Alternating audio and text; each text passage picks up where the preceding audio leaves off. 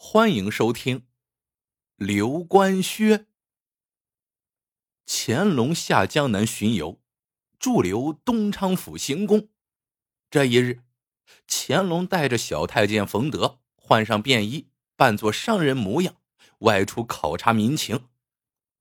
冯德担心皇上安危，乾隆却大手一挥，说自己就是想神不知鬼不觉的出去走走。顺便考察一下屠敏为官的政绩。冯德一听，不敢再言语。屠敏是皇上奶妈家唯一的儿子，虽没考上功名，但乾隆念及已故奶妈的恩情，便让屠敏先在户部银库当差。后来不顾大臣反对，为提拔屠敏，又把他外放到东昌府寿张县当县令。他们两人一路走去，只见沿途百姓面黄肌瘦，个个病歪歪的模样。再瞧田野里的大豆，刚刚抽苗拔节，却被脚脖深的河水浸泡着，叶子泛黄，毫无生气。乾隆心中一沉，心想那些州府官员向自己禀报民情的时候，个个眉飞色舞，齐夸太平盛世，没想到今日出来。竟然看到了如此萧索之景象。乾隆拦下路人一问，才知如今黄河下汛，河水泛滥，倒灌到寿张县的金堤河，把这河滩上的万亩庄稼都给淹了。快走到金河桥时，乾隆见前方河堤下面人头攒动，走近一瞧，几百民妇正手持铁锹运土的运土，灌沙袋的灌沙袋。忙得不亦乐乎。乾隆看明白了，这些老百姓都在忙着为金堤河筑坝固堤。他暗暗点头。寿张县虽然受灾严重，但却并不气馁，没有被洪水吓怕，而是全力以赴。可见土敏治下的百姓有股子战天斗地、不服输的精气神儿。突然，前面人群中。传来一阵嘈杂之声。乾隆跑过去，只见一个白发老叟叫嚷着，让旁边的人让开，自己蹲在地上仔细的查看着什么。乾隆近前一瞧，只见那老叟正守着一个泥土里凹陷下去的脚印，从口袋里掏出一根细棉绳，量起那个脚印的尺寸，嘴里还不住的嘟囔着什么。请问老伯，您老量着脚印干什么？刚才我看您还不让别人靠近，生怕破坏了这枚脚印。乾隆好奇的问道。那老叟抬起头，眯着眼看了一眼乾隆，又低下头，重新量起另一只脚印的尺寸，嘴里不耐烦的说道：“走开，别打扰我老汉。”给我们县太爷两脚。县太爷，这是寿张县的地界，那老汉说的县太爷，那就是屠敏了。于是乾隆蹲下身子，和那老叟聊了起来。老伯，你说的县太爷是不是叫屠敏？老叟点了点头，说：“没错。你是哪里人？”怎么如此不敬，直呼我们县太爷的大名？乾隆只好打着哈哈说自己与屠敏是京城儿时的玩伴，现在来山东地界做生意，恰好路过此地，听说屠敏在此地为官，特意来拜访的。白发老叟听闻，竖起大拇指说：“屠敏可是个好官呐。”他自打前年来到我们这个穷县，日日辛劳为官清正，我们背后都称他为青天大老爷。这些天，他带着全县父老夜以继日的在这堤上防洪救灾，人都瘦了一圈了。接着，他又指了指远处一个消瘦的背影，继续说。那就是我们县太爷，天天穿着一双露脚趾的破鞋，水里行，泥里走的。我呀，想给他做双鞋子，他又不肯。如今，我只好按着他踩过的脚印量一下尺寸，让我家老婆子给他做双布鞋了。乾隆听后不禁赞叹起来：“为父母官者，得此人心，怎能不留美名？”说着，就径直向背着自己的屠民走去。屠民转身看到乾隆，大惊失色，脱口而出：“皇！”就要跪拜。乾隆快走一步，一把扶住屠民，抢着把话堵了回去：“皇什么皇？见了你儿时的黄大哥，激动的站也站不稳了。”图敏明白了乾隆的意思，也改口称道。黄黄大哥，您来之前怎么也不给我说一声呢？乾隆低头看了看涂敏沾满泥水的破鞋子，说：“穿着这样的鞋子，也真是难为你了。小德子背的包袱里刚好有一双给我备下的鞋子，您先穿上吧。”说完，把一双京城带来的新鞋子给了涂敏。图敏小声的贴在乾隆的耳边说道：“皇上大恩大德，卑职谨记在心。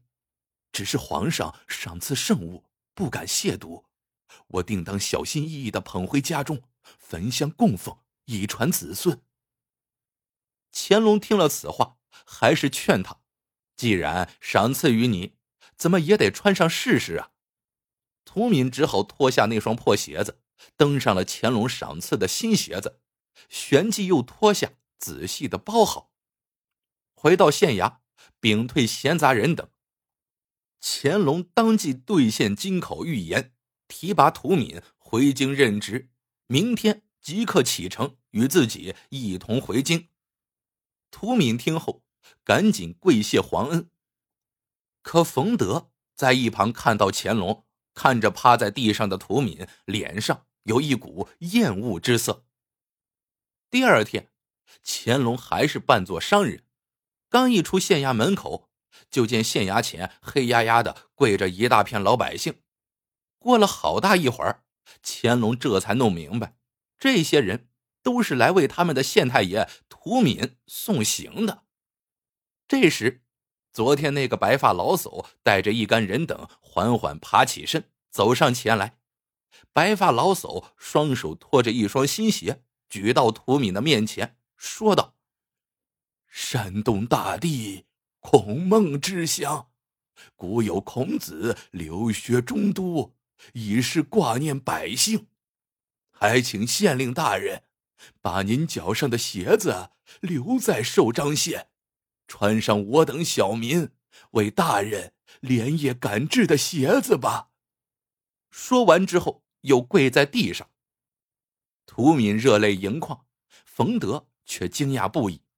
没想到昨日这白发老叟回家之后，真的在一夜之间赶制出一双新鞋子，可见涂敏为官积下了不少恩德呀。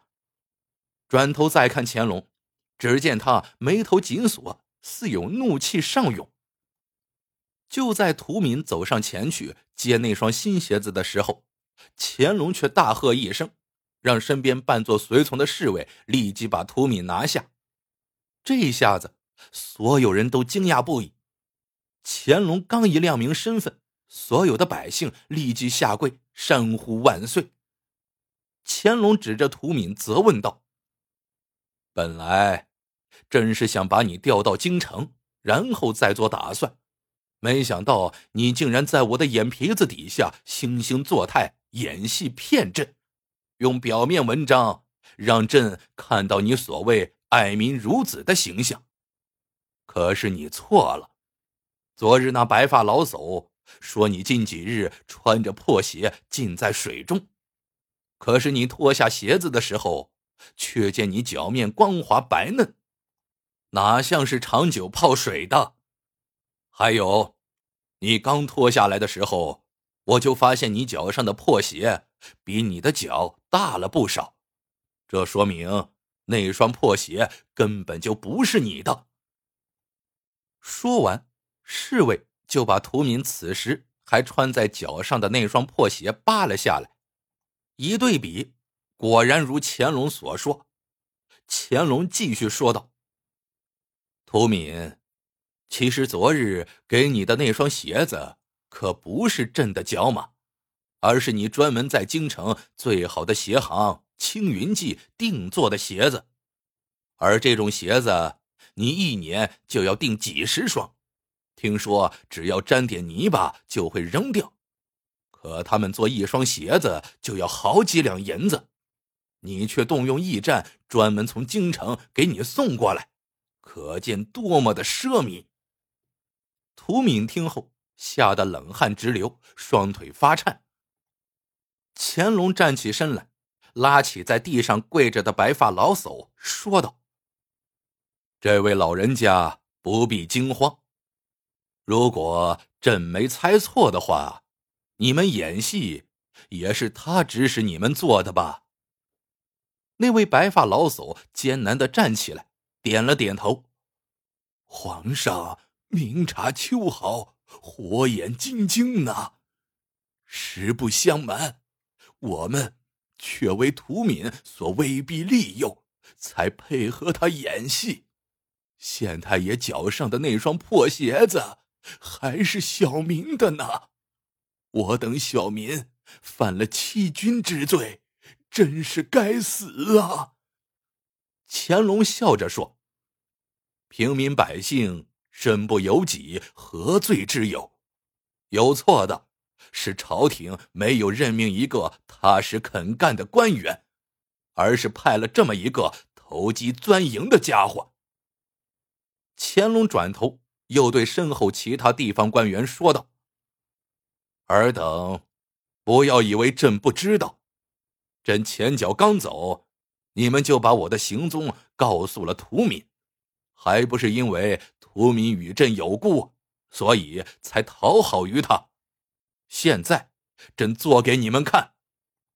经暗查，屠敏为官几年，贪图享受，欺上瞒下。”身负阵望，特免其职，罚去皇陵值守三年，面壁自省。之后，乾隆派了一个踏实肯干的官员到寿张县任县令，寿张县也因此焕发了生机。故事到这里就结束了，喜欢的朋友们记得点赞、评论。收藏，感谢您的收听，我们下个故事见。